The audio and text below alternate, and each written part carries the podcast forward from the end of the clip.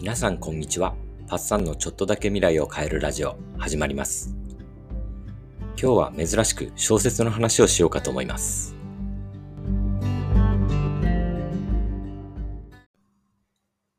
前から気になっていた歌詞451度という小説を読みました。娘とよく行く本屋にいつも平積みになっていて、帯には E テレの100分で名著で取り上げられたことが書かれています。作者はレイ・ブラッドベリー、アメリカの作家です。どんな話なのかというとですね、近未来を描いた SF 小説で、いわゆるディストピアもの。本を読むこと、所有することが禁じられた世界を描いているんです。本を持っていることが知られて通報されると、消火隊というのがやってきて、ケロシンを振りまいて火をつけるんです。原書ではファイヤマンとなっていて、アメリカでは消防士のことはファイヤマンと呼びますが、この小説ではやることが逆になっています。家が防火建材で建てられるようになってから、ファイヤーマンは火を消す仕事ではなく、治安を守る仕事に変わったという設定です。人々の心を惑わせ、治安を乱すもの、つまり本を焼いて回る仕事です。日本語訳を担当した伊藤則夫さんという方は、消火隊という言葉に、登る日という字を当てています。うまい訳し方ですね。タイトルの歌詞451度というのは本が焼ける時の温度なのだそうです。主人公、ガイ・モンターグは消火隊の一員です。火を燃やすのが楽しいという彼は、おじいさんの代からの消火士で、自分の仕事に誇りを持っています。二十歳の時から10年この仕事をしています。このモンターグが一人の少女と会うことから物語は展開していきます。少女の名前はクラリス。好奇心が旺盛で感受性が豊かなクラリスは風変わりなことを言っているようにモンターグには映ります。この少女と時々会話するうちに、モンターグの中で何かが変わっていきます。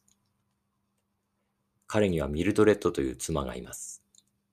彼女は耳に巻貝と呼ばれるイヤホンをつけて、四六時中リビングの壁三面に映し映し出される娯楽放送を見ています。モンターグは思います。時々クラリスはミルドレッドより年上に感じる時があると。やがてもう一つ事件が起きます。彼ら消火隊が通報を受けて本を隠し持っているという老女の家を燃やしに行った時のことです。老女は消火隊員が連れ出そうとするのを拒否し、自ら火を放って本と一緒に自殺します。モンターグはこれにショックを受けます。これほどのことをさせる本って一体何なんだ？と考え始めてしまいます。そしてこっそり本を持ち帰ってしまうのです。徐々に消化師の仕事や現在の社会、人々の暮らしぶりに疑問が湧いてきます。この小説が書かれたのは1953年だそうで、その頃のアメリカというのは赤狩りと呼ばれる共産主義を駆逐する世相でした。多くの学者や作家、俳優などが共産主義的だ、あいつは赤だという通報や密告を受けて逮捕されていました。ブラッドベリーはこれに危機感を感じて、彼なりの方法で警鐘を鳴らしたんですね。人々が自ら進んで自分たちの尊厳を捨てていく世界を強烈に風刺した歌詞451度。この中で僕が面白いなと思った一文を紹介します。見たものが俺の中に入るときには、そいつはまるで俺じゃないが、しばらく経って入ったものが俺の中で一つにまとまると、それは俺になる。まさに読書の醍醐味を伝えている文だと思います。